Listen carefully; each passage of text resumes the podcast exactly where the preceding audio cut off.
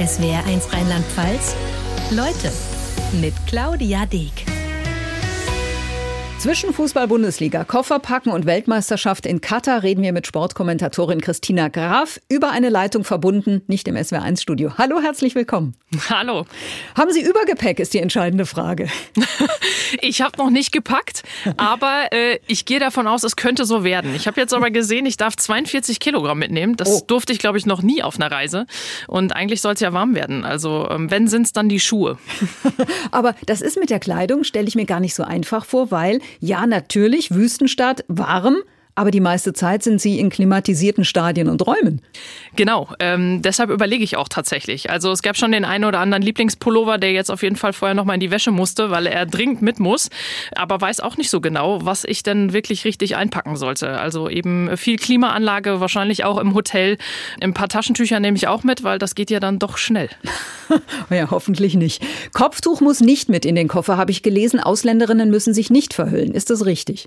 Ja, das äh, ist richtig wichtig. Zumindest ist das auch mein Stand äh, der Dinge. Ähm, zumindest dahin, wenn ich in die Stadien will, wenn ich mich äh, ganz normal öffentlich äh, bewegen möchte, wenn ich in eine Moschee gehe, natürlich, dann äh, werde ich ein Kopftuch aufsetzen, wenn ich die Möglichkeit habe, mir dort vor Ort auch was anzusehen. Allerdings werde ich, glaube ich, nicht ganz so viel Zeit dazu haben, leider. Wissen Sie eigentlich, wie lange Sie bleiben oder hängt das vom Verlauf des Turniers ab? Ich meine, auch das ist ja vielleicht wichtig mit Blick auf die Kleidung. ja, nee, das weiß ich tatsächlich jetzt schon. Also für mich werden es äh, zwei Wochen dort. Ich komme Anfang Dezember wieder zurück und habe dann äh, die Gruppenphase quasi mitgemacht und darf dann hier den Winter und die WM von zu Hause aus weiter beobachten. Und was wird Ihnen in den zwei Wochen fehlen? Der gute Kaffee aus der Siebträgermaschine? Definitiv, ja. Da habe ich mich mittlerweile dran gewöhnt. Also es war sehr schwer, den dahin zu bekommen, dass er mittlerweile gut schmeckt. Das hat jetzt gute drei, vier Monate gedauert. Äh, aber ich habe sehr viel und jeden Tag getüftelt. Und das ist tatsächlich was, äh, was mir sehr schnell fehlt morgens, ja.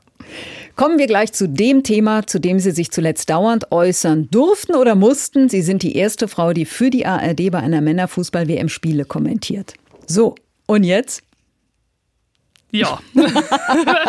Können Sie es noch hören? Ich, äh, ich, muss es hören, ja. Mhm. Nein, ich muss es hören. Ähm, es ist an sich natürlich unterm Strich auch kein Problem, aber ähm, ja, grundsätzlich ist das nicht das, was für mich äh, wichtig ist und das, was im Fokus stehen sollte, sondern ähm, es geht um einen fußballerischen Wettbewerb. Ich äh, finde es toll, dass ich Teil davon sein darf im Stadion, dass ich über die Spiele berichten darf, dass ich einen sportlichen Fokus auf das Ganze werfen darf und dass ich das jetzt als erste Frau tue.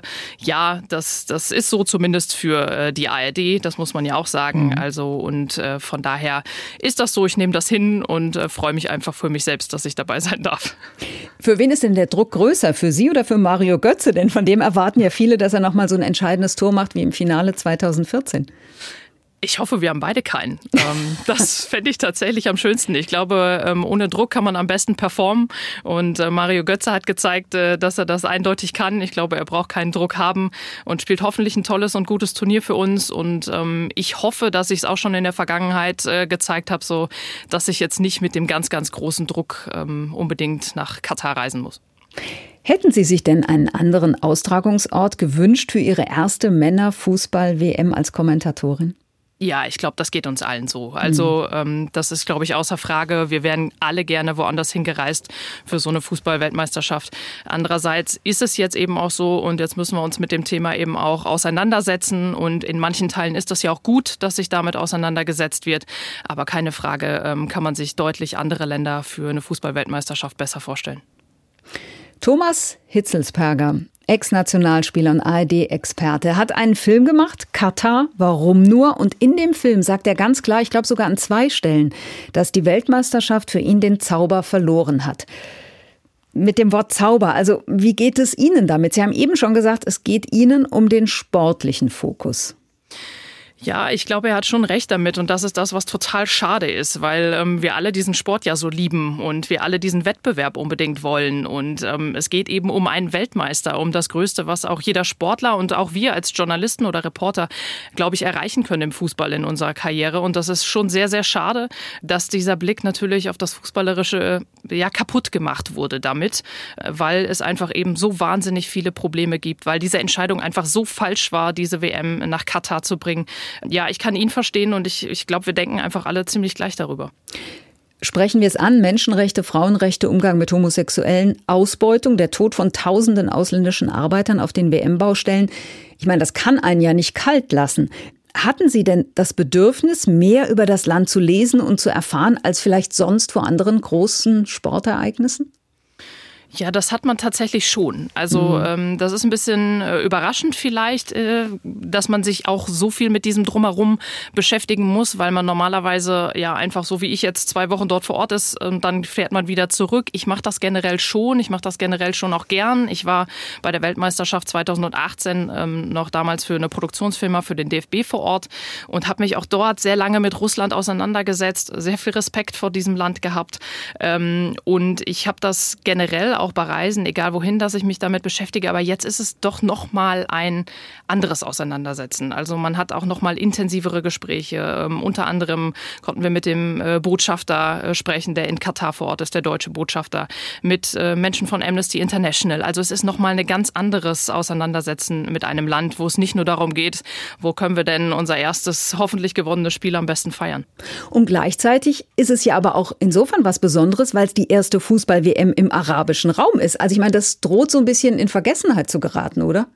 Ja, eigentlich ist es ja und dürfte es ja was Schönes sein, mhm. unterm Strich, wenn nicht so viel Negatives irgendwie dabei wäre. Und trotzdem glaube ich auch, und das ist wichtig, dass wir auch ähm, ja, real darüber berichten, also die Realität auch zeigen. Natürlich zeigen wir jetzt gerne mit dem Finger darauf, was alles schlecht ist, aber ich glaube, wir müssen schon auch so ehrlich sein, dass wir auch da unten mit Sicherheit Dinge finden werden, die gut sind, die toll sind. Und ich hoffe, dass man es dann eben auch zulässt, dass wir auch genau das auch sagen und auch zeigen können. Also irgendwie stecken ja wirklich alle in einem Dilemma und die Zuschauerinnen und Zuschauer gucken oder nicht. Wie ist Ihre Wahrnehmung? Also wie gehen bei Ihnen Freunde, Familie, Ihr Umfeld, wie gehen die damit um? Das ist eine gute Frage. Die ich sagen alle, wir müssen gucken, weil wir Christina hören wollen. ja, ich glaube, meine Freunde machen das schon auch aus dem Grund. Oh, das ist, das ist wirklich eine spezielle Frage. Ich muss sagen, dass ich da äh, nicht immer mit jedem Einzelnen ins Detail gehe. Ich mhm. weiß aber auch nicht, ob mir da dann am Ende nicht immer jeder die Wahrheit sagen würde. Mhm. Ähm, ich glaube, vieles ist mit Sicherheit im Moment ein Freundschaftsdienst und viele würden es gerne auch äh, boykottieren. Das glaube ich auch. Und trotzdem ist da natürlich auch dieser sportliche Wettbewerb, der ja wo man ja einen Drang zu hat. Und ähm, das in einem Winter und äh, es ist kalt draußen, es ist dunkel, man hat die Möglichkeit, abends vorm Fernseher zu sitzen. Ich glaube einfach, auf vielen Menschen wird es wahnsinnig schwer fallen, selbst wenn sie es wollten, äh, wegzuschalten. Also, weil es passiert ja doch irgendwie was. Beim Sommermärchen, also der Weltmeisterschaft in Deutschland 2006, da waren Sie 20. Wie haben Sie die WM damals erlebt? Ja toll, ähm, als, äh, als tolles Ereignis im, im eigenen Land. Ich fand, äh, wir waren alle so viel freundlicher zueinander. Wir hatten alle wahnsinnig gute Laune. Ich habe wahnsinnig viele deutsche Flaggen gesehen. All das ist natürlich leider auch irgendwie wieder ein bisschen zurückgegangen. Also nicht, dass keiner mehr freundlich wäre in Deutschland, so meine ich es nicht. Aber ja, diese ganze Euphorie, dieser ganze Zusammenhalt, der war da sehr extrem. Das habe ich sehr äh, wahrgenommen, dass viele Menschen, die eigentlich keine Ahnung vom Fußball haben, in den Hallen zusammensaßen, draußen äh, Public View Viewings mitgemacht haben und sich einfach an Fußball erfreut haben. Und das war so ein gemeinsames, tolles Erlebnis. Das, das war schon was Besonderes. Und 2014, als Deutschland Weltmeister wurde? Ja, okay. Das, das In welcher Rolle waren Sie da? 2014 als äh, einfache Zuschauerin vor dem Fernseher ah, äh, tatsächlich okay. auch, ja. Okay. Also ähm, da habe ich mich mehr, ja, über den Hörfunk habe ich hier und da mal noch ein bisschen was darüber berichtet, aber ansonsten war ich eher Zuschauerin äh, zu Hause, auch vor dem TV und naja gut, das ist natürlich Freude pur. Also wer den Sport liebt ähm, und die Bilder dann sieht, ähm, die hat man halt auch natürlich immer noch vor Augen. Und das war einfach ein Wahnsinns, das war ein Wahnsinnsevent. Das hätten wir gern wieder. Die WM in Katar. Zuschauerinnen, Zuschauer haben es ja eigentlich noch relativ einfach. Wir haben eben schon darüber gesprochen. Also entweder entscheide ich, ich gucke oder ich gucke nicht. Entweder kaufe ich Produkte mit FIFA-Logo oder ich kaufe sie nicht. Für Spieler ist es doch eigentlich schwieriger, weil die brennen natürlich für dieses Sportereignis, aber können ja den Rest nicht ausblenden, oder? Ja, das ist schwer. Also das ist, glaube ich, wirklich schwer. Und es ist ja auch immer wieder jetzt gerade dieses Thema, Spieler sollen sich äußern, Spieler äh, sollen Stellung beziehen. Das ist, glaube ich, nicht immer so einfach. Also natürlich kann jeder Mensch äh, für sich sprechen und jeder kann entscheiden, ob er dorthin fahren möchte oder nicht. Aber gleichzeitig haben die Sportler natürlich einen ganz, ganz großen Traum und haben den Fokus auf dieses Fußballspielen und äh, wollen, wenn möglich, Weltmeister werden. Und das ist mit dieser deutschen Mannschaft auch möglich. Und ähm, ich glaube, das ist ganz schwer schwer und ähm, vielen wird da mit Sicherheit auch so ein Stück weit ein bisschen was, was genommen ähm, von An von Unbeschwertheit, so oder? Ja, mhm. wahrscheinlich. Mhm. Also an Unbeschwertheit und sie müssen so aufpassen, ähm, wenn jemand sagen möchte, er freut sich darauf, dass er dabei ist. Das ist ja schon schwierig. Also mhm. Ähm, da, ich glaube, das ist nicht leicht für die Sportler. Und es wirkt ja tatsächlich auch einiges so ein bisschen gequält. Also die Diskussion Neuer mit bunter Kapitänsbinde wenn sie denn überhaupt erlaubt wird, aber eben nicht die mit den Regenbogenfahnen. Also man ist ständig auf der Suche nach Kompromissen, oder? Ja, genau. Ähm, das ist, glaube ich, jeder. Das ist jeder irgendwie von uns. Ähm, ich glaube oder habe zumindest die Ansicht, dass es richtig ist, dorthin zu fahren, sich das anzusehen und realistisch darüber zu berichten, wie es denn ist. Und ich kann mir mein Bild nur am besten machen, wenn ich auch vor Ort bin. Das ist ein Stück weit das, wie ich sehe. Ich bin natürlich auch viel im Stadion. Wir haben viele, viele tolle ähm, Themenabende, in denen ja auch auf Menschenrechtssituationen eingegangen wird, auf die vielen Probleme eingegangen wird. Ähm, ich glaube, da haben wir, äh, was die Medien angeht, nochmal eine bessere Möglichkeit. Ich glaube, als Sportler ist das wahnsinnig schwer. Und äh, wenn ich mich da jedes Mal wieder rechtfertigen muss, was ich darf oder was ich nicht darf, das ist unglaublich kompliziert und vor allen Dingen auch für viele junge Spieler total kompliziert. Mhm. Und ähm, gerade wenn man ja vielleicht das erste Mal auch sogar mit dabei ist, da haben wir ja doch auch in der deutschen Mannschaft einige Spieler dabei. Und äh, ja, es ist, es ist nicht leicht. Ich kann es gar gar nicht anders beschreiben. Also ähm, hat, sich die, hat sich die ganze Diskussion vielleicht dann erledigt aus deutscher Sicht, wenn Deutschland in der Vorrunde rausfliegt? Ja, ich fände gut, wenn es sich dann nicht erledigt hätte, äh, muss ja. ich ganz ehrlich sagen. Mhm. Das ist auch ein ganz, ganz großer Punkt. Ich glaube, wir heben alle im Moment sehr den Finger und äh, sagen, da läuft vieles nicht gut und nicht richtig und es soll anders laufen. Und äh, ich habe eher ein bisschen die Sorge, dass mit dem äh, Finale am Ende, egal welche Mannschaft darin steht, äh, sich keiner wieder mehr darum schert. Und ähm, das würde ich dann eher als falsch sehen. Mhm. Und ähm, demnach hoffe ich, dass auch dann, sollte das passieren, und ich hoffe ja aus sportlicher Sicht, dass das nicht passiert, ähm, dass man sich dann trotzdem weiter damit beschäftigt und äh, auch weiter laut ist. Schauen wir mal auf das Sportliche, auf die Nationalmannschaft. Was halten Sie vom Kader von Hansi Flick? Ja, vieles. also ich bin sehr optimistisch. Ähm, ich, ich bin ich sehr zufrieden. Ja, ja. Ich bin sehr zufrieden, wenn ich das so sagen darf, überhaupt aus meiner Position heraus. Aber ähm, ich finde, dass er da eine sehr tolle Mischung zusammengefunden hat. Natürlich gibt es immer den einen oder anderen Spieler, ähm, der noch gerne mitgefahren wäre. Ich glaube, die ganz große Diskussion immer wieder um Mats Hummels, der es mit Sicherheit auch aufgrund von Leistungen verdient äh, gehabt hätte. Das hat ja auch Hansi Flick äh, nochmal bestätigt. Aber tendenziell, glaube ich, haben wir einen, einen tollen Mix. Ich bin wahnsinnig gespannt auf äh, das Auftreten von Jamal Musiala, ähm, mhm. wie der als, als ganz junger es da vielleicht auf dieser ganz, ganz großen internationalen Fußballbühne ähm, reißen kann. Das wäre wär schon ziemlich cool. Und die Gruppe E mit Spanien, Costa Rica und Japan, was ist davon zu halten? Ja, ich glaube, ähm, das ist auf jeden Fall machbar. Äh, das ist, äh, glaube ich, außer Frage. Und trotzdem äh, darf man da keinen Gegner mehr unterschätzen. Also ähm, wir können auch, glaube ich, nicht hinreißen und mit breiter Brust sagen, so jetzt kommt hier Deutschland und wir machen das schon mal eben so. Ja, also, so 2018, äh, da hat es ja auch nicht funktioniert. Die Gruppe war zum Beispiel nicht so super, ne? Ja, Eigentlich. zum Beispiel. Mhm. Also Watotinki war jetzt nicht ein Traum, aber ich hätte es trotzdem noch ein bisschen länger dort ausgehalten. Also so wäre es jetzt nicht gewesen. Und ähm, ja, von daher äh, muss ich schon sagen, ähm, ich glaube, man muss da mit dem nötigen Respekt hingehen, aber das ist ja ganz klar und das macht die deutsche Mannschaft sowieso und ich glaube, da sind alle demütig genug, was das angeht und jeder will den, will den größtmöglichen Erfolg da haben, aber ich denke schon, dass wir mit Spanien ähm, dann durch die, durch die Gruppenphase durchgehen. Aber jetzt waren ja die Spiele unter Hansi Flick nicht so erfolgreich, die Vorbereitungszeit knapp, es gibt kein echtes Trainingslager. Ich meine, das war für alle so, das ist also gilt nicht als Ausrede, oder wenn es nicht gut läuft, so nach dem Motto Vorbereitungszeit war zu knapp.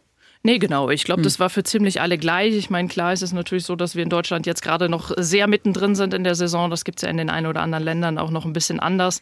Aber auf der anderen Seite, finde ich, spricht gar nicht so viel dagegen. Also sie sind natürlich jetzt komplett im Saft, sie sind mittendrin. Ähm, jeder ist gerade noch aktiv aus der Bundesliga quasi rausgekommen, fliegt jetzt rüber. Und ähm, dann ist das vielleicht auch manchmal gar nicht ja so schwer für einen Fußballer, äh, sich dann in einem Team schnell zusammenzufinden. Ich weiß gar nicht, ob das immer so viel Zeit braucht. Also mhm. sie kennen sich untereinander gut, sie kennen alle aus der Bundesliga ähm, oder aus den jeweiligen Teams. Ähm, es ist ja auch nicht so, dass sich keiner untereinander schon vorher mal mit der Nationalmannschaft getroffen hätte. Ich weiß gar nicht, ob das unbedingt so nötig ist. Ja, Vielleicht gut, ist die Bayern-Spieler kennen sich eh und spielen sowieso immer zusammen und das ist ja ein wichtiger Kern der Mannschaft. Zum Beispiel, ja, das auch, aber vielleicht ist es schon mal auch ganz gut, mal mit dem einen oder anderen, ähm, den man dann neben sich hat, vielleicht gibt man mal den Meter noch mehr, ja, wenn, mhm. man, wenn man das nicht so genau weiß, wie das denn abgestimmt ist. Also äh, ist schon mal ein bisschen schwer auch zu sagen, sich da reinzudenken, aber ich glaube nicht, dass das äh, was Negatives ist. Außerdem haben Sie dann, dann ein schönes Wellness-Ressort im Norden von Katar. Das sieht ziemlich schön aus. Könnte das so eine Atmosphäre geben wie in Brasilien?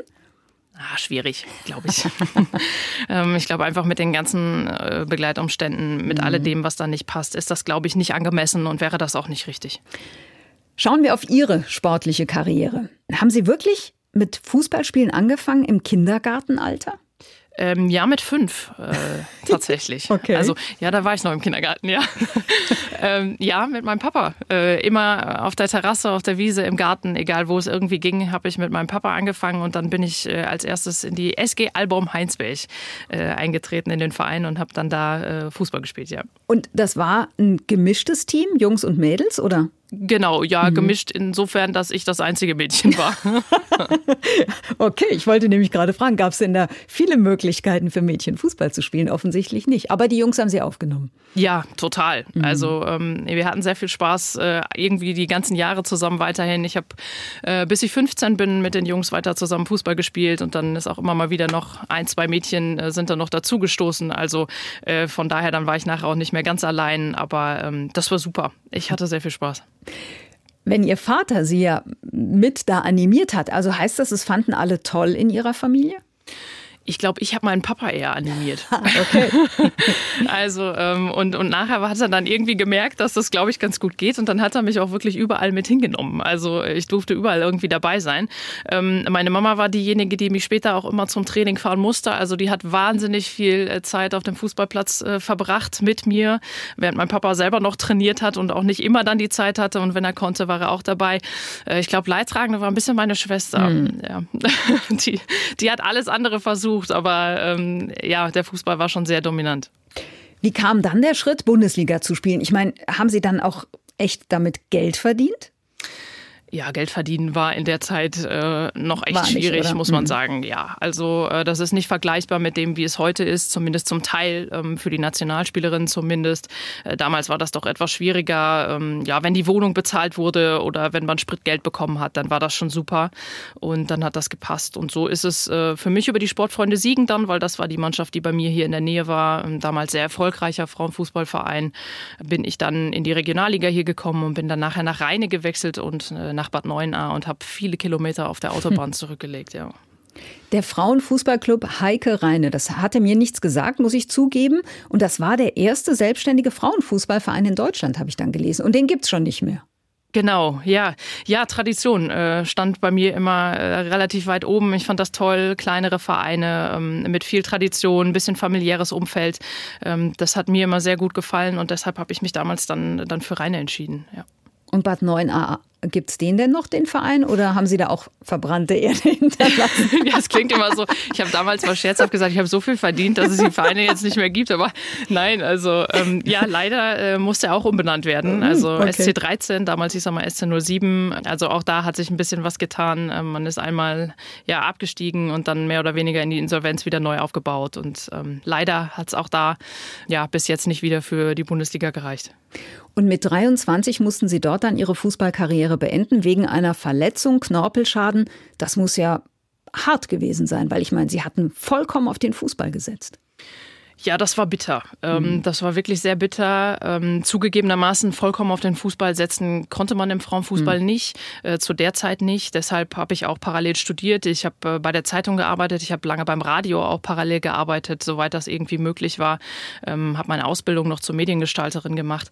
Also ich habe schon immer weiter versucht, auch äh, parallel den Beruf irgendwie weiter anzugehen. Und trotzdem war das schon ziemlich schwer, weil ich bin dann tatsächlich nach Bad Neuenahr gezogen, was mir sehr schwer schwer gefallen ist, aus dem Sauerland wegzugehen, aus meiner Heimat. Und habe äh, da wirklich sechs Wochen gewohnt und dann habe ich mich äh, direkt so verletzt. Und dann habe ich eigentlich nur noch in der Reha in Bonn stattgefunden. Und ähm, da habe ich ein bisschen gebraucht, um mich neu zu sortieren tatsächlich, ja. Und welchen Sport machen Sie heute noch, wenn überhaupt Zeit dafür da ist? Skifahren. Ja, okay. Und nicht sowas wie Golf oder so? Ja, doch, tatsächlich auch. Also ich habe zumindest die Platzreife, aber äh, die Zeit lässt es nicht wirklich zu. Mhm. Also Skifahren ist dann ja immer so ein Projekt, dann nimmt man sich die Ski mal mit. Bei uns in Winterberg geht das noch um die Ecke. Und ansonsten ähm, fährt man eben dann doch mal ein bisschen in den Urlaub und nimmt sich die Zeit in Ruhe dazu. Ja, Golf spielen, äh, da braucht man dann doch immer mehrere Stunden am Tag und die habe ich aktuell nicht so. Und man braucht wahrscheinlich auch wirklich intensives, regelmäßiges Training, weil sonst macht es auch keinen Spaß. Ne? Absolut, ja. Beim mhm. Fußball würde ich sagen, ich hatte mehr Talent. Also. Ähm, schauen wir noch mal kurz auf den Frauenfußball, denn mein persönlicher Eindruck ist so von der Europameisterschaft in diesem Sommer. Ich meine, deutsche, die deutsche Mannschaft wurde Vize-Europameister. Es war eine echte Euphorie zu spüren. So richtig viel ist davon nicht mehr da. Oder sehen Sie das anders? Ah, doch, ich glaube, das ist schon noch anders. Ja? Also, ja, genau. Also, ich glaube schon, dass es in den Stadien ähm, wesentlich anders aussieht, als das äh, doch in den vergangenen Jahren der Fall ist. Ähm, ich glaube, wenn man die Zuschauerzahlen sieht, hat man jetzt schon die Zahl erreicht an Zuschauern, die man ansonsten in der äh, vergangenen kompletten Saison erreicht hat. Und wir haben noch nicht mal die Hälfte gespielt. Die äh, Spielerinnen werden umso mehr erkannt, sie werden populärer. Ich äh, sehe es zum Beispiel an meinem kleinen Neffen. Ähm, wenn ich nach Hause komme, dann äh, sagt er mir, weißt du, welches Trikot ich haben will? Und ich sage, ja, was denn? Von Bayern irgendwen, irgendwer vielleicht wahrscheinlich. Und dann sagt er mir von Alexandra Popp. Ah, also okay. ähm, das äh, hat sich doch, glaube ich, schon verändert. Und ich glaube, wenn wir die Kinder, die Jugendlichen immer mehr mitnehmen können, dass sie Lust haben, auch sich Frauenfußball anzuschauen, in die Stadien zu gehen in der Bundesliga, dann wird das auch weiterhin klappen. Ja, es hat jetzt zuletzt mit äh, der Niederlage in den USA leider nicht ganz mehr geklappt, mit einem richtig guten Abschluss für die Nationalmannschaft in diesem Jahr. Aber das war schon noch ein tolles und erfolgreiches Jahr für den Frauenfußball. Jetzt kam der Sportjournalismus für Sie ja nicht ganz überraschend. Sie haben es eben schon gesagt, bei der Zeitung gearbeitet, beim Radio. Sie wollten aber ursprünglich Kriegsreporterin werden. Warum?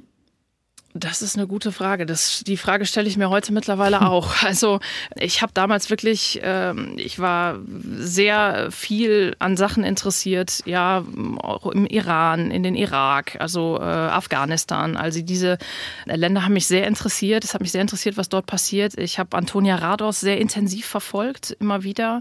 Die damals ähm, vom Irakkrieg auch intensiv berichtet hat für RTL, ne? oder? War's? Genau. Ja. Ich habe viel über sie gelesen. Ich habe tatsächlich auch mal kurz mit ihr sprechen können fand das alles sehr interessant und habe äh, Politikwissenschaften äh, studiert und habe dann irgendwie gedacht, ah, das ist die Richtung, ähm, in die ich gehen möchte, weil ich was neben dem Sport haben wollte, was mich anders fordert. Und das hat mich schon immer sehr interessiert und sehr fasziniert. Äh, mittlerweile denke ich aber, äh, es ist verdammt gut, dass es anders gekommen ist und weiß auch nicht mehr, warum ich damals ähm, das gerne gemacht hätte, tatsächlich. Aber Sie haben nicht als Kind, als Jugendliche Spiele kommentiert, so nebenher. Nee, das habe ich nicht. Mhm. Ich habe eher äh, mit dem Kamm und äh, dem Deo vorm äh, Spiegel im Bad gesessen und habe irgendwie Roxette gesungen oder so. also, so ja, ähm, nee, das habe ich nicht so getan. 2012 haben Sie dann an einem Wettbewerb teilgenommen. Ein Casting des Bezahlsenders Sky. Mehr als 1000 Frauen hatten sich beworben und Sie haben sich durchgesetzt. Da wurde die Stimme gesucht, die Kommentatorin. Wie ernsthaft haben Sie eigentlich damals mitgemacht? Also wollten Sie gewinnen oder war das mehr? Ach, ich mache da mal mit. Ähm, ja, ich habe den Beruf schon immer sehr ernst genommen, das muss ich schon sagen. Ich habe mhm. damals im Radio Fußballspiele schon äh, kommentiert, auch hier die Sportfreunde Siegen ähm, in der Regionalliga damals. Und ich habe sehr lange überlegt, ob ich das machen soll oder nicht. Und äh, eine Kollegin, die damals mit mir zusammengearbeitet hatte, war zu Sky gewechselt und hat äh, mir dann geschrieben, hör mal, ich glaube, das ist doch was für dich. Und da habe ich sehr lange dran überlegt, ob ich das machen soll und mich bewerben soll und habe dann wirklich auf den letzten Tag lang gewartet Und ähm, dann habe ich die Bewerbung abgeschickt und dann nahm alles irgendwie so seinen Lauf. Und wenn ich dann schon einmal da drin bin und dabei bin, dann will ich schon. Also mhm. so ist das nicht. Und ähm, ja, dann ist es, ist es glücklicherweise eben auch aufgegangen, ja. Und dann haben Sie gewonnen. Wie war das? Äh, ja, komisch. Also, weil ich bin nicht so der Typ, der gerne öffentlich bei manchen Dingen begleitet werden möchte. Und das war natürlich bei diesem Casting auch teilweise der Fall. Und dass das dann in so einer Fernsehshow abends ähm, irgendwie veröffentlicht wird, ob man gewonnen hat oder nicht, das war mir eher unangenehm. Also, das ist nicht ganz so meine Welt. Ich habe das mitgemacht, weil es natürlich um diesen Job ging und den wollte ich eben am Ende haben. Und dann habe ich mich aber schon gefreut. Und dann ging aber vieles sehr, sehr schnell. Also, ähm, dann äh, kam das erste Spiel in der zweiten Bundesliga. Und dann ging das natürlich immer weiter, immer weiter. Ich habe äh, etliche Spiele gemacht über fünfeinhalb Jahre und ähm, das war eine wahnsinnig tolle Zeit. Ich habe sehr, sehr viel gelernt bei Sky und bin da auch sehr dankbar für. Aber vor allem zweite Liga, ne? Genau, ich habe äh, mhm. äh, kommentiert in der zweiten Liga, ich war Field Reporterin in der Bundesliga und habe die Europa League äh, Field Reporter gemacht und auch Tennis noch äh, kommentiert. Aber äh, ich weiß, worauf Sie hinaus wollen. Die erste Liga war es nicht, ja. Naja, vielleicht war es aber im Nachhinein auch ganz gut, weil als Einstieg, da haben Sie nicht gleich den geballten Hass abbekommen, habe ich mir dann so überlegt. Ja, ich glaube, äh, das war auch äh, völlig richtig, mich da in der zweiten Liga erstmal beginnen zu lassen. Ähm, ich glaube, das ist auch der normale Weg, den man gehen sollte. Ich glaube nicht, man sollte ganz komplett oben anfangen, sondern ähm, man muss sich da schon peu à peu auch versuchen, nach vorne zu arbeiten oder kontinuierlich zumindest seine Arbeit gut zu machen und den einen oder anderen Schritt zu gehen. Ich bin diesen Schritt eher als Field Reporter gegangen als äh, als Kommentatorin, aber die Entscheidungen liegen dann natürlich auch bei wem anders. Inwiefern hilft es denn beim Kommentieren, dass Sie selbst Fußball gespielt haben? Ich glaube schon, dass das helfen kann. Ja, auch aufgrund dessen, ja, dass man natürlich dort äh, viele taktische Dinge auch besprochen hat. Ich hatte ähm, sehr gute Trainer und ähm, wir haben immer wieder natürlich Kniffe besprochen. Was kannst du machen, wenn, wann, wo, wie musst du dich vielleicht auf manchen Positionen verhalten? Das ist, glaube ich, nochmal extremer auf dem Niveau gewesen, ähm, als das vielleicht äh, in weiteren unteren Ligen der Fall ist. Ich glaube schon, dass mir das hilft. Ich glaube, ich kann mich ganz gut in äh, manchmal in die Spielerköpfe hineinversetzen, wie es ihnen denn jetzt gerade geht geht, auch wenn sie mal einen Fehler gemacht haben oder mal was gut gemacht ist, äh, ist oder ja, wenn es einfach mal gerade nicht so ganz läuft. Das ist, glaube ich, schon was. Aber ich möchte jetzt auch nicht jedem anderen absprechen, der nicht äh, auf dem Fußballfeld war, dass er das nicht könnte. Also, mhm. aber ich, das sehe ich für mich im Moment als Vorteil. Ich glaube, was alle brauchen, die Spiele kommentieren, vor allem im Fußball natürlich, ist echt ein dickes Fell, oder? Haben Sie eins? Ja, ich glaube, ich, man braucht das schon und ich, ich glaube, ich habe es nicht so ganz. Ähm, mhm. da bin ich relativ ehrlich. Ich habe da wenig Probleme mit, das auch auszusprechen. Also ich finde diese Anfeindungen und auch Unterstellungen, die es da teilweise äh, via Social Media doch gibt und wo der Weg ja so einfach ist, die finde ich nicht gut. Die gefallen mir nicht und ähm, ja, die geben mir auch mal zwei, drei Tage wirklich ein schlechtes Gefühl. Ich müsste sie nicht unbedingt haben. Wenn mir der Job nicht so viel Spaß machen würde, dann würde ich es auch lassen. Ja. Naja, ich meine, es passieren ja jedem Fehler. Ähm, mal ein falscher Vorname, Situation falsch eingeschätzt und so, ja. Und trotzdem ist, glaube ich, der Unterschied zu männlichen Kommentatoren, dass es halt oft sexistische Sprüche hagelt bei Frauen. Ja, das kann ich ja, schon, aber das kann ich noch nicht mal auf mich unbedingt in dem Falle so münzen. Ich glaube mhm. schon, die männlichen Kollegen bekommen auch sehr viel ab. Also ich glaube, ähm, dass da der Unterschied, ja, manchmal ist es natürlich leichter, eine Frau in dem Falle dann auf die Art zu beschimpfen. Ich glaube, das fällt vielen scheinbar leichter. Ich weiß nicht so genau, woran es liegt. Ich ähm, wünsche mir, dass wir mehrere werden, damit ähm, das einfach Normalität wird, dass diese Frauenstimme nicht mehr was Besonderes ist. Oh, da muss ich jetzt aber nochmal genau hinhören. Was sagt sie denn? Weil das ist ja eine Frau. Ja, irgendwie scheinen aber Männer ein Problem damit zu haben, wenn sich Frauen im Fußball möglicherweise mal ein bisschen besser auskennen als sie selbst. das weiß ich nicht. Also bei meinen Kollegen kann ich das nicht sagen. Also die sind äh, unglaublich offen und sehr, sehr hilfsbereit und austauschfreudig. Oh, ich kann das bei manchen Kollegen ja? hier schon sagen. Ah, okay.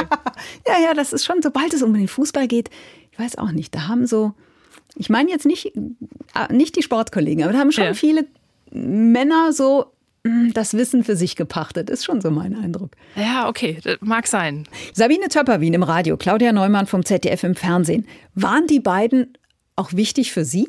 Weil die haben ja so ein bisschen den Weg geebnet, oder? Also Sabine Töpperwien habe ich natürlich oft äh, im Hörfunk gehört. Ich habe äh, die äh, WDR2-Konferenz, also bei mir in der Region ist es dann eben WDR2 gewesen, häufig gehört. Demnach hat mich das natürlich begleitet. Claudia Neumann, na klar, ich habe ihren, ihren Weg auch mitbekommen, gerade viel auch über den Frauenfußball damals noch, ähm, wo ich auch noch auf dem Feld war, wo sie ähm, sicher auch immer weiter nach vorne gearbeitet hat und eben jetzt auch bei den Männern schon lange dabei ist. Ja, Vorbilder ist äh, für mich immer auch ein, ein schwieriges Wort. Das, äh, das habe ich nicht so ähm, in dem Sinne, ähm, was gerade auch den Sport angeht. Aber es war natürlich wichtig für mich und ich glaube, das hat mir oder die beiden haben mir auch meinen Weg äh, leichter gemacht. Mit mhm. Sicherheit. Ja, weil sie den Weg so ein bisschen geebnet haben. Und weil, Sie haben es ja eben gesagt, je mehr Frauen in dem Job unterwegs sind, desto selbstverständlicher wird es einfach. Ne? Genau, ja. ja. Ich glaube, das muss der Weg sein, ja. Als Sie selbst Fußball gespielt haben und auch sonst, ich meine, Sie waren Fußball, sind Fußball interessiert, dann waren Sie ja auch mal Fan einer Mannschaft. Aber jetzt in Ihrem Job geht das doch eigentlich nicht, oder? Das schließt sich aus. ja, ich finde schon. ja, ich finde schon, dass man, ja, genau. Nein, ich finde schon, dass das absolut geht, ähm, weil das wäre ja auch irgendwie utopisch. Also, wenn man den Fußball so liebt und mag, dann entscheidet man sich ja irgendwann auch für eine Mannschaft ähm, und wo man ins Stadion geht. Und das bin ich auch und das tue ich ab und an mal noch. Es klappt nicht mehr so oft, aber sonst ist das der erste FC Köln. Ähm, ja, das lässt sich aber auch in ähm, meiner Heimat beziehungsweise in meinem Zuhause nicht vermeiden. Ja, aber vielleicht ist es auch ein bisschen wie im Politikjournalismus. Da gibt es ja auch Kollegen, die Mitglied einer Partei sind. Insofern. Sie ja. sind ja nicht mal Vereinsmitglied, oder doch? Nein, nein, mhm. das bin ich nicht. Mhm. Ähm, aber ich glaube trotzdem, dass man das sehr, sehr gut auseinanderhalten kann. Und manchmal bin ich vielleicht sogar ein Ticken kritischer, wenn ich den ersten FC Köln kommentieren muss, was dann auch wieder nicht ganz fair wäre, aber äh, mit Sicherheit nicht wohlwollender. Also mhm. das, äh, das kann ich sagen. Ähm, ich habe sie schon mal kommentiert und das kann ich definitiv sagen. Die Bundesliga ist ja seit dem vergangenen Wochenende in der Winterpause. Gab es da für Sie irgendeine Überraschung bislang? Ich meine, Bayern ist Tabellenführer, also ist eigentlich alles wie immer. Ja, wenn man so auf die Tabelle schaut, an sich schon. Ähm, ich finde, äh, der SC Freiburg, das ist natürlich Wahnsinn. Also das ist toll, was das Team von Christian Streich da äh, zeigt und auf den Rasen bringt. Es macht Spaß, der Mannschaft zuzuschauen. Ich äh, war schon ein paar Mal im Europaparkstadion, habe schon ein paar Spiele gesehen in dieser Saison. Das ist schon, schon echt toll. Union Berlin ist, glaube ich, auch eine Mannschaft, die man immer wieder dazu zählen muss, die natürlich jetzt ähm, kurz vor Schluss so ein bisschen wieder abgesackt sind. Aber das, was Urs Fischer da mit dem leistet, was er hat, ähm, auch das ist sehr bemerkenswert bemerkenswert. Ja, ich meine, das ist auch deshalb interessant, weil wenn man mal gerade so auf die ja, auf den Kommerz auch und auf die Mannschaften guckt, ich meine, das ist doch eigentlich der Wahnsinn, weil dann doch sehr ungleich, oder? Ja, also in Bezug jetzt darauf, dass, äh, dass äh, der FC Bayern oder das Borussia Dortmund mit Sicherheit andere Möglichkeiten hätten oder ähm, worauf jetzt bezogen? Genau, ja. also die haben einfach andere Möglichkeiten als jetzt Union Berlin und wenn man das mit einzählt, dann ist es schon bemerkenswert, wie die da zuletzt unterwegs waren in Absolut. der Bundesliga, oder? Und das ist ja auch das Schöne. Mhm. Also, ähm, dass halt beides geht und dass man sieht, das ist nicht ausgeschlossen. Ob das dann am Ende und bis zum Ende durchweg reicht, das ist natürlich noch die andere Frage. Aber es ist einfach generell ja auch zu sehen, also was für eine Euphorie kam. Also als der SC Freiburg im DFB-Pokalfinale war, ich war in Berlin bei dabei, ich war im Stadion, ähm, ich habe vorher in der Stadt äh, die Dinge beobachtet. Das war grandios. Das ist einfach wirklich nochmal was ganz Besonderes auch. Und wenn die Mannschaften es schaffen, mit, ja, mit Sicherheit, mit weniger Geld, äh, man kann es, glaube ich, so einfach und klar benennen, dann ist das nochmal eine Stufe vielleicht auch höher anzuerkennen. Und ist es vielleicht besonders wichtig, weil der Kommerz ja doch sehr diesen Sport inzwischen dominiert, sodass ja wirklich auch eingefleischte Fans die Lust verlieren zum Teil. Ja, genau. Ich glaube, äh, auch deshalb ist es noch mal ein Stück weit äh, wichtiger, dass genau diese Mannschaften auch noch oben mitspielen können. Eintracht Frankfurt ist, glaube ich, auch noch so ein Team, ähm, was man benennen kann, die es in der Europa League weit äh, geschafft haben, dass sie den Pott nach Hause geholt haben. Also ich glaube, das ist ganz wichtig, weil dann ist die Identifikation doch wieder viel, viel leichter für viele, die sich ein bisschen abgewendet haben. Jetzt haben Sie auch den Blick für andere Sportarten, also Schwimmen, Badminton, Tennis, haben Sie auch gesagt, haben Sie auch kommentiert. Ist das da völlig anders, oder? Mit diesem Kommerz, mit diesem Fokus. Ich meine, es kreist halt immer doch alles um Fußball, zumindest bei uns. Ja, das ist schon sehr anders. Also ich nehme das auch sehr anders wahr. Hm. Das ist schon alleine in der Vorbereitung oder in den Gesprächen, die man führt, also nur jetzt aus meinem Reporterin-Job äh, gesagt, ähm, ist das einfach wesentlich leichter, auch, ich sag mal, mit, mit den Schwimmstars, die es ja durchaus auch gibt. Also wir haben mit äh, Florian Wellbrock auch jemanden, der ganz oben immer kontinuierlich äh, mitschwimmt und es ist trotzdem ein anderes Gespräch, was man mit ihm führt, als dass man doch mit dem einen oder anderen Fußballer aktuell noch führen kann, weil man kaum mehr die Möglichkeit hat, an ihn ranzukommen kommen. Nicht, weil der Fußballer es vielleicht eigentlich nicht will, aber man hat gar nicht mehr diese Chance. Er wird abgeriegelt. Und ähm, das ist noch so viel einfacher, sei es im Schwimmen, sei es auch äh, teilweise noch im Tennis, im, im Badminton äh, sowieso. Also da konnte ich mich selber mal ausprobieren ähm, beim Badminton. Das sind alles, das sind ganz andere äh, Dimensionen. Ja. Hm. Kommentieren Sie eigentlich auch Wintersportarten? Leider nein. Sie fahren nur selber Ski. Genau. Ja, das ist tatsächlich noch was, äh, wo ich irgendwann mal äh, meine Fühler hin ausstrecken möchte. Super gern, ja. Also mhm. Ähm, der Wintersport ist, ist tatsächlich was, was mich wahnsinnig interessiert und wahnsinnig fasziniert. Gerade der alpine Skisport. Das wäre schon toll, da mal dabei zu sein, ja. Aber sorgt natürlich dafür, dass Sie jetzt im Winter dann doch mal eher ein freies Wochenende haben, wenn gerade Winterpause ist und keine WM, oder? Weil sonst ist das Wochenende ja immer dicht. Ja, was auch äh, total nett ist. Ja, mhm. also man muss schon immer ein bisschen aufpassen, dass man sich dort auch immer noch ein bisschen Freizeit gönnt, dass man auch am Wochenende ähm, mal noch ein bisschen Zeit schafft, also dass man sich auch mal ein Wochenende vielleicht freinehmen kann äh, zwischendurch, dass das irgendwie möglich ist, weil es gibt ja auch noch äh, Familie, es gibt noch Freunde, ähm, es gibt Neffe und Nichte äh, bei mir in der Familie, ähm, mit denen ich auch Zeit verbringen möchte und das geht natürlich nicht immer nur unter der Woche. Demnach ist das jetzt schon ganz nett, dass ich Anfang Dezember wieder zurückkomme und ein bisschen die Weihnachtszeit hier äh, mit der Familie genießen kann. Und in dem normalen Alltagstrubel, wie schalten Sie da ab? Ich äh, versuche mir Dinge äh, neu anzueignen, unter anderem. Also äh, die Siebträgermaschine hat schon sehr geholfen in diesem Jahr, definitiv. Und ansonsten gehe ich unglaublich gerne raus in die Natur. Ich ähm, bewege mich gerne draußen. Ich gehe gern bei uns an den äh, Bigge Stausee zum Beispiel und, und gehe da meine Wege drumherum. Ähm, das ist so ein bisschen das. Und, und ja, Familie, Freunde, ist vielleicht auch deshalb ähm, das Zuhause, die Heimat so wichtig, weil Sie ja doch bedingt durch den Job so oft und viel unterwegs sind? Ja, es ist schon wahnsinnig angenehm, nach Hause zu kommen, keinen Parkplatz zu suchen, ähm, ein bisschen auf dem Land zu wohnen, wo ja man die Menschen schon äh, seit Ewigkeiten kennt, seit man klein ist. Man grüßt sich, man sagt sich Hallo. Es ist für mich ein, ein Rückzugsort. Ich habe äh, direkt den Wald neben äh, meinem Haus. Ähm, ein paar Meter bin ich dann direkt im tiefsten Wald drin. Also das ist alles, was mir sehr, sehr viel gibt. Ähm, die Menschen aber auch hier, die Mentalität. Ich bin hier groß geworden, wie gesagt. Also meine Freunde sind ziemlich alle hier geblieben. Das ist schon schon ein, ein großes Plus. Sie mögen Musik aus Australien. Wieso? Kann ich gar nicht richtig erklären, wie das kam, aber ich bleibe immer wieder äh, auf Sängern oder Sängerinnen aus Australien hängen. Ähm, das war damals ganz früher äh, tatsächlich Delta Goodrum, ähm, die ich, ich kann gar nicht mehr sagen, wie lange das schon her ist, bestimmt schon 20 Jahre, ähm, mal im Fernsehen beim SWR von einem Live-Konzert gesehen habe. Und ich fand das so toll, ich fand das so gut. Es war, glaube ich, mitten in der Nacht. Das ist überhaupt nicht meine Zeit, um eigentlich Fernsehen zu gucken. Und ähm, seitdem bin ich echt Fan und würde mir tatsächlich mal wünschen, ein Konzert von ihr zu sehen. Ich habe es in Berlin verpasst. Leider. Ah.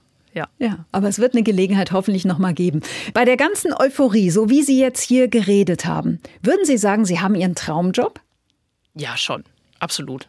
Also, das wäre vermessen zu sagen, das wäre es nicht. Das ist äh, ein äh, Traumjob, für den ich, glaube ich, auch viel getan habe. Und ich bin äh, wahnsinnig dankbar dafür, dass ich den äh, so leben kann, wie ich den aktuell lebe. Und das wollen sie sich auch nicht nehmen lassen durch die Umstände, unter denen diese Weltmeisterschaft vergeben wurde und da, wo sie stattfindet, nämlich Katar. Also das ist natürlich so ein blöder Beigeschmack jetzt für die nächste Zeit, für die nächsten zwei Wochen.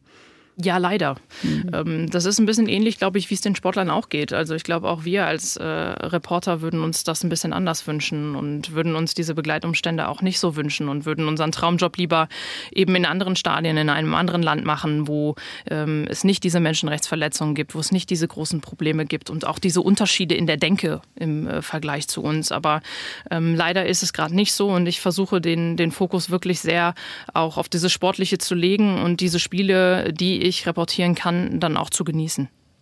Und dann die ganzen Eindrücke auch zu verarbeiten. Da werden Sie ja dann Gelegenheit haben. Sie haben ja schon gesagt, wie froh Sie sind, dass Sie in der Weihnachtszeit und ich kann an der Stelle sagen, dann auch an Ihrem Geburtstag wieder zu Hause sind, weil Sie haben Ende Dezember Geburtstag. Ich will Ihnen das noch ein bisschen schmackhafter machen, diese Rückkehr dann, wenn Sie wieder da sind, nämlich mit Kaffee. Oh. Aus einer rheinland-pfälzischen Rösterei. Ich schicke Ihnen die Mainzer Mischung. Das klingt sehr gut.